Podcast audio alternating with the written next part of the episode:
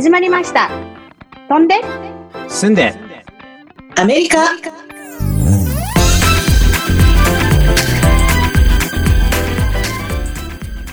クリニカルソーシャルワーカー依存症専門の心理カウンセラーいつもニコニコニョラです。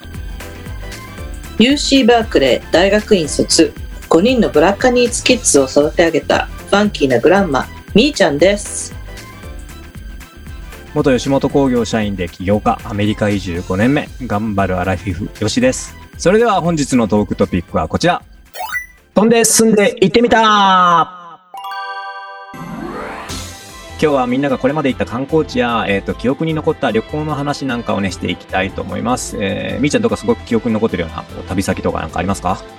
あそうですね。あの、近場で行きますね。あの、まあ、レイクタホって、あの、ベリアから2、3時間くらいで行ける、湖畔のリゾート地なんですけれども、はい。あのまあ、日本で行くと、ああいうとあの、軽井沢に行くような感じでね、あの、気軽にベイエリアらからとか、サクラメントからに行けますね。だとね、よく行くとこですよね。そうですね。そう冬はスキーヒル、あの、スキーで、夏は、あの、湖畔のリゾートって感じで、で、まあ一応ね、あの、メジャーな観光地なんで、夏休みは避暑避暑地として、またスキー場として、大変やっぱり混みます。はいはいはい。うん、ねそう、また、まあ渋滞に巻き込まれなければ、タホに行くま、行くまでにその美しい川沿いを沿ってね、はい。えー行ったり、そしてまたレイクの周りの絶景のスポットをドライブするのがとても、あの、気持ちいいですね。うん。そうですよね。僕もなんか、えっと、一回冬は行ったことあるんですけど、うん、あ、そっか。スノーボードするんで行くん、行ったんですけど、うん。まあ、渋滞に巻き込まれなければいいですよね。うん、そうそうそう。そこまでのね、我慢でね、もう、また冬は冬であれでしょあの、本当に、あの、8時間くらいかかって帰ってきたとかね、聞きますよね。こう、あの、一本道じゃないですか、あそこまで。だから。どっかでちょっと事故とかがあると、もうすぐに渋滞しちゃうので、まあ、それ、ねうん。うんそこをうまく避けてね、行くのが、やっぱひこう、コツというか、必要ですよね。うんそうで、たくさんの観光スポットっていうのが、まあ、周りにあってね、それが魅力なんですけど、あの、特にエメラルドベイっていうところは、あの、やっぱり、あの、みんな必ずタフに行ったり行ってっていうところで、あの、まあ、その、眺め、あの、道の方から眺め、眺めもいいんですけれども、まあ、そこをね、あの、ちょっとハイキングして、あの、降りていくと、すごく素敵な、あの、滝が見えたり、それで、そして、それで、うま、あの、湖などまで、あの、とかまで行って、オーラスポーツが好きな人は、まあ、あの、カーキングとか、あの、ジェットとかできて、またその、透明度がすごいね、あー美しいんで、あの、すごくそれも魅力なんですけど、すごい色だよね。なんかそういわ本当エメラルドグリーンっていうかさ、うん。もうすごい深いうん。なんか緑っていうかうん。ブルー。ちょっと怖いよね。私結構あの色怖いんだよね。あ何恐怖症っていうの？なんか水。ああ、そういう人もいるよ浸ね。水恐怖症みたいな、なんかそれをそそられる、あー、吸い込まれるみたいな。まあ、それがまたね、魅力なんだけどね、神秘的で。そう。そうそう美しいよね。う。ん。で、宿泊はね、キャンプ場がすごく、あの、湖畔にたくさんあって、そこにまあ、安く行こうと思ったらそこに行けて、まあ、いろいろ設備が整ってて、また、あの、Airbnb をやってる、あの、お家もたくさんあるので、うんうん、それで行くとなんか、こう、じ別荘にいた雰囲気でね、家族や友達と、あの、グループで行って、あの、楽しいバケーションがとめ楽しめますね。あれじゃ、あと、カジノもできるじゃない。ああ、うんそうだ、ありますね。近くに確かね、カジノ。あね、なんか、ほら、ネバダとさ、そうそうそう。中境にあるからね。そうそう、南の方にね、あの、カジノも、カジノとスキーリゾートもね、そこも有名ですよね。うん。うん、で、あの、子供とその、あの、あの、パートナーさんと、あの、大きいエアビーを借りてね、行ったんですけど、そのエアビーはね、プライベートビーチへのアクセスがあって、あとあの、そのリザーブしたところに行けたんで、すうごく、ん。あの人が少なくてありがたかったですよね。うんうんあと結構ね、ミュージックのイベントとかもレイクの周りであって、まあ、自然に囲まれて野外音楽を聴いて、あの、レイクをね、まあ満喫するっていうのもすごく夏の醍醐味ですよね。いいね、いいね。うん、で、私よく、まあ、子供の頃日本ではあの軽井沢にが行ったんですけど、本当にその雰囲気を、あの、楽しい思い出を思い出す要素がいろいろあって、うん。あの、特に好きなのは、その街のローカルのお店でね、作ってる、こう、売ってるワイルド、ワイルドベリーのジャムはいはい。とか、あの、あるんですよ。そうですね。うん。で、まあカフェでね、美味しいコーヒーを飲みながら、そこで作った、あの、地元の、あの人が作ったチーズケーキをね、自然自然の中でいただけるっていうのはとても、あの、ノスタルジックな気分になって、まあ、ちょっと、あの、近場でね、日本の雰囲気を味味わえるっていうのはすごく好きですよね。うん。うん。よしさんなんかどうですか？僕はこっちでまあ一番よく行ってる、い行ってるっていう、まあ仕事も含めてですけど、ラスベガスにすごくよく行くので、そうですよね。しょっちゅう言ってますよね。そうですね。本当に2ヶ月に1回ぐらい行ってるぐらい行ってるので、まあ、うん好きっていうのもあるし、あと、もともとやっぱりショービジネスが好きなので、まあ仕事、うん、仕事で行ってもやっぱりその、あそこすごいもうショーがすごいたくさんあるんですよね。うん。で、うん特にシルク・ド・ソレイユの、まあ、ショー、まあ、日本でも小屋をその臨時で建ててやったりとかしてはいるんですけど、うんこ。の、もうそれとは違って、いわゆるもう常設の小屋でやるので、もう設備とかがもうやっぱり半端ないお金のかけ方してるので、うんまあ、それを見て楽しむだけでも、もう本当に毎晩違うショーを見に行きたいぐらい、うん本当に楽しいですね。で、おすすめは、えっ、と、ベラジオっていうところでやってる、はいはいはい。オーっていう水を使うやつで、あの風水のね、うん。うん。っていうのあるところ、あそこの中でやってるショーがオーっていうショーなんですけど、シルク・ド・ソレイユの。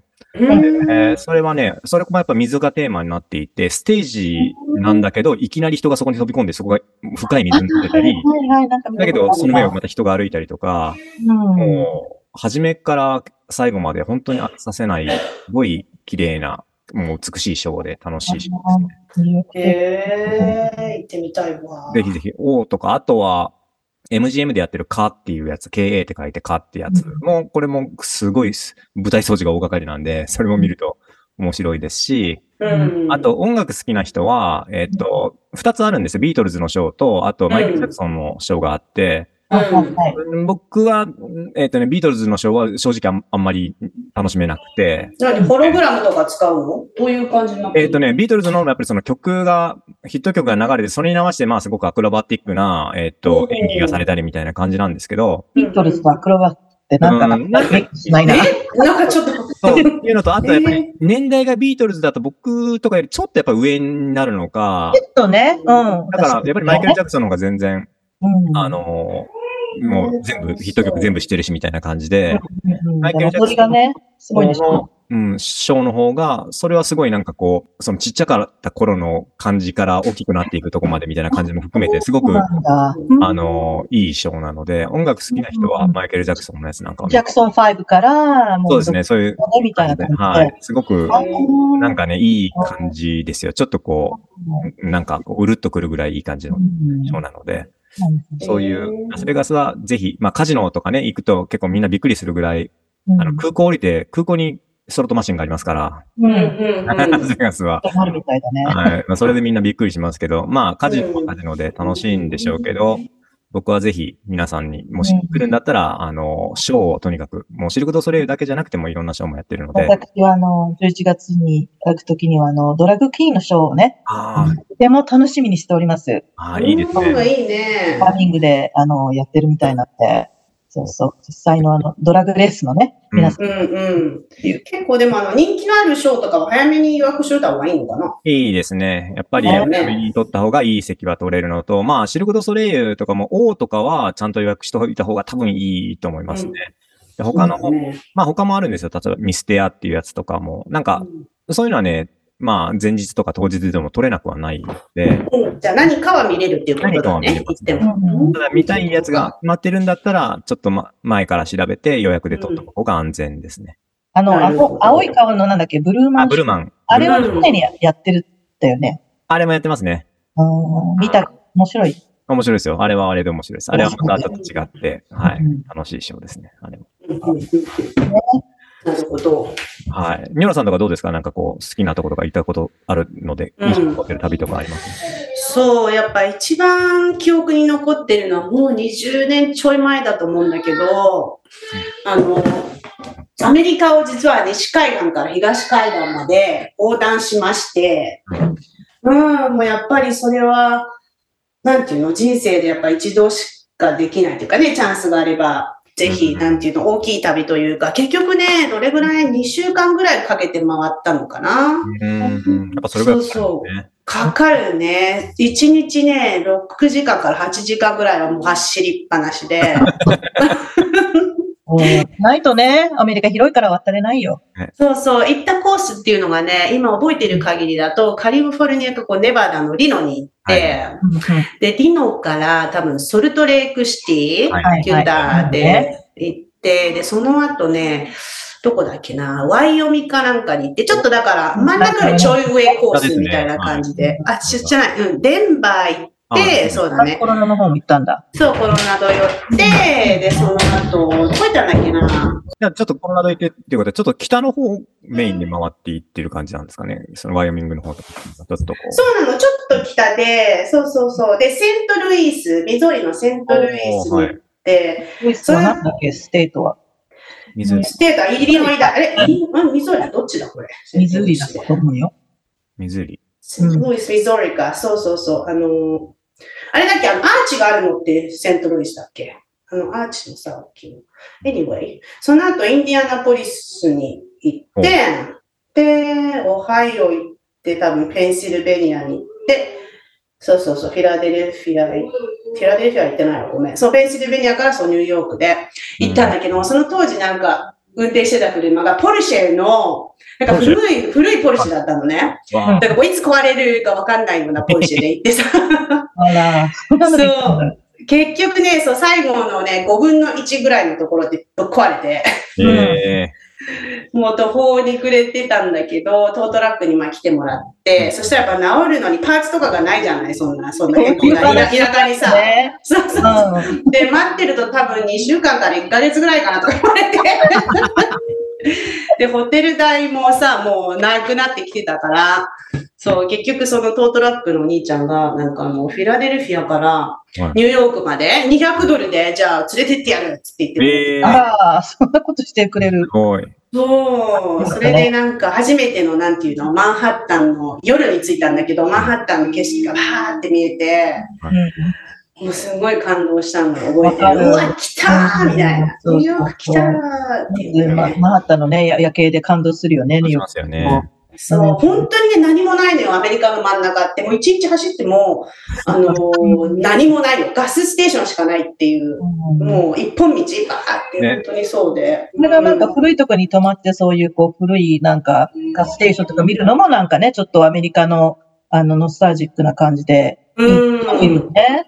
そうなの、そうなの、懐かしい。でもやっぱり、アメリカって、やっぱり、まあ20年前だからだけど、やっぱアジア人はもういないっていうか、もうずっと白人、真ん中はもう本当に白人の方たちの state でさ、そうでしょ？もうじろじろ見られるっていう感じなのやっぱり今でもそういうとこあると思うよ。うんねえ、きっとあるよね。だから、全く違う、こう、ニューヨークとかカリフォルニアとかさ、そういうところとは全く違うアメリカ。それが多分本当のアメリカなんだと思うんだけど、そううん、そういうのを。あ、ひろしさんもそうだよね。結構、あの田舎というか。僕もだからメイン州っていうあの、ほとんど、えっと、もうほぼ90%以上白人の州じゃないですかね。いたうん、うん。あそこにいたんで、やっぱもうとにかく珍しがられましたよ。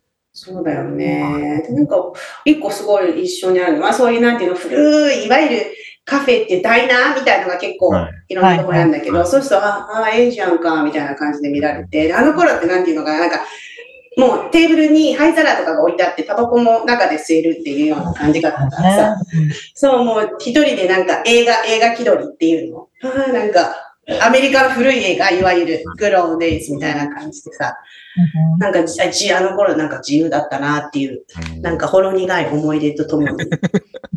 ぜひ、時間ね。が、時間がある方は本。当にアメリカ横断は本当に心に残る旅になると思いますので、おすすめです子。供たちとね、なんか一、いずれ RB でやりたいなっていうのをずっと言ってたのよ。うんうん、まあ今ガス代が高いから、確かにだけど、うん、みんなで RB でね、交換、あの、運転しながら、あの、回りたいなっていうのはゴールだね。そうね、ロードトリップは本当に、うん、なんか、いいよね。ロマンがある。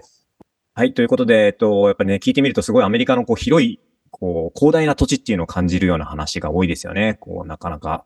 時間もそうですし、うん距離的にもそうですし、すごい広いので、ね。そう、僕たちもね、まだまだ行ったことがない場所も多分まだいっぱいあるので、うん。はい。ぜひ、あの、これからもね、いろいろ旅したりとかするとそれをお伝えもしたいですし、逆にあれですね、なんかこう皆さんが行ったとこでこんなとこ良かったよみたいな、そういうのもなんかね、今後、こう、ねメッセとかね、書き込みとかでいただけると嬉しいですね。嬉しいです。はい。ということで、こんな感じで今日は話してみました。飛んで、進んで、スラング。はい、今日はですね、トリッピンについて、あのスラスラングとしてトリッピンを話しますね。ちょうどまあ今日、旅の話なんで、別に計画したわけじゃなかったんですけど、うん。まあ、トリップというのは、いわゆる基本的には旅という意味ですが、うん。スラングで使える場合は、あの、誰かが馬鹿げたことをしているとか、クレイジーなことを考えている。あーまた、ドラッグスラングですよね。トリップは、あの、LSD ですね。なんかその、幻覚だですね。うん。そうですね。そうとママッシュルームス。また、あーおよびその他のドラッグによって生み出される、あの、幻覚の、あー高揚感の、うんあー隠喩ですね。なるほど。うんなるほど。で、私も知らなかったんですけど、この用語は、あの、1920年代に遡るっていうのをはいはいはい知りました？うん。古くからある言葉なんですね。そうなんですね。なんかもうちょっと後かなと、70年代かなと思ってたんですけど、あの、うんね、こう、ヒッピーの流行ったね頃。うん、まあ、そう、ドラッグヒストリーは長いってことですね、アメリカの。あーで、それの、まあ、スラングの、あの、フィリピンですよね。はいあの、まあ、1990年代の、あの、西海岸、ウェストコーストの、あの、まあ、ギャングの文化で使われ始めた。で、それで、あの、またそれがヒップホップアーティストに、この歌詞に使われたっていうのが、今度からあ歌詞に使うようになったっていうのが、あの、一節ですね。まあこれ、一つの話ですけど。で、tripping out っていう、まあ、あの、なんていうの、応用も聞くんですけど、これはまあ、あの、he's tripping out って言ったら、まあ、おかしくなってる。または、あの、非常にハイになってるってことですね。言っちゃってるってことね。うん、そうですね。私もまあ、昔はよくアリ中でよく飲んでてね、あ、あ、もう、あそこに誰かが見える、あとか言って、それ、うんあ私あれはトリッピングしてたんだなっていうことを。うん、そうそう。まだ、あの、意味的には、フリーキングアウト。あとまたに、いまあ、い見た意味で、まあ、うん。学をやったり、飲みすぎて感情的になって戸惑ってたり、うん。怒り狂ってたり、うん。怪しい行動をしたり。そうそうそう。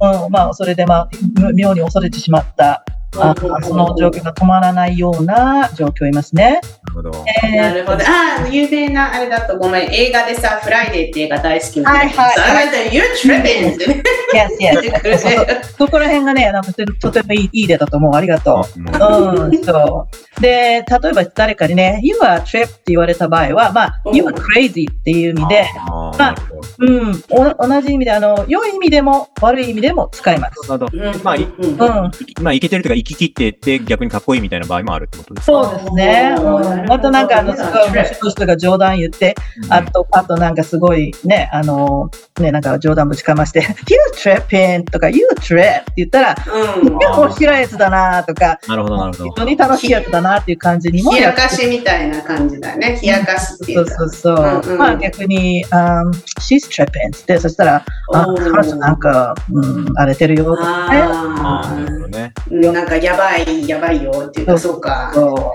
ううんイイントネーションによって全然違うね。そうなんですよね。うんもうまあ、だから、あんまり皆さん、トリッピンしないようにしてください。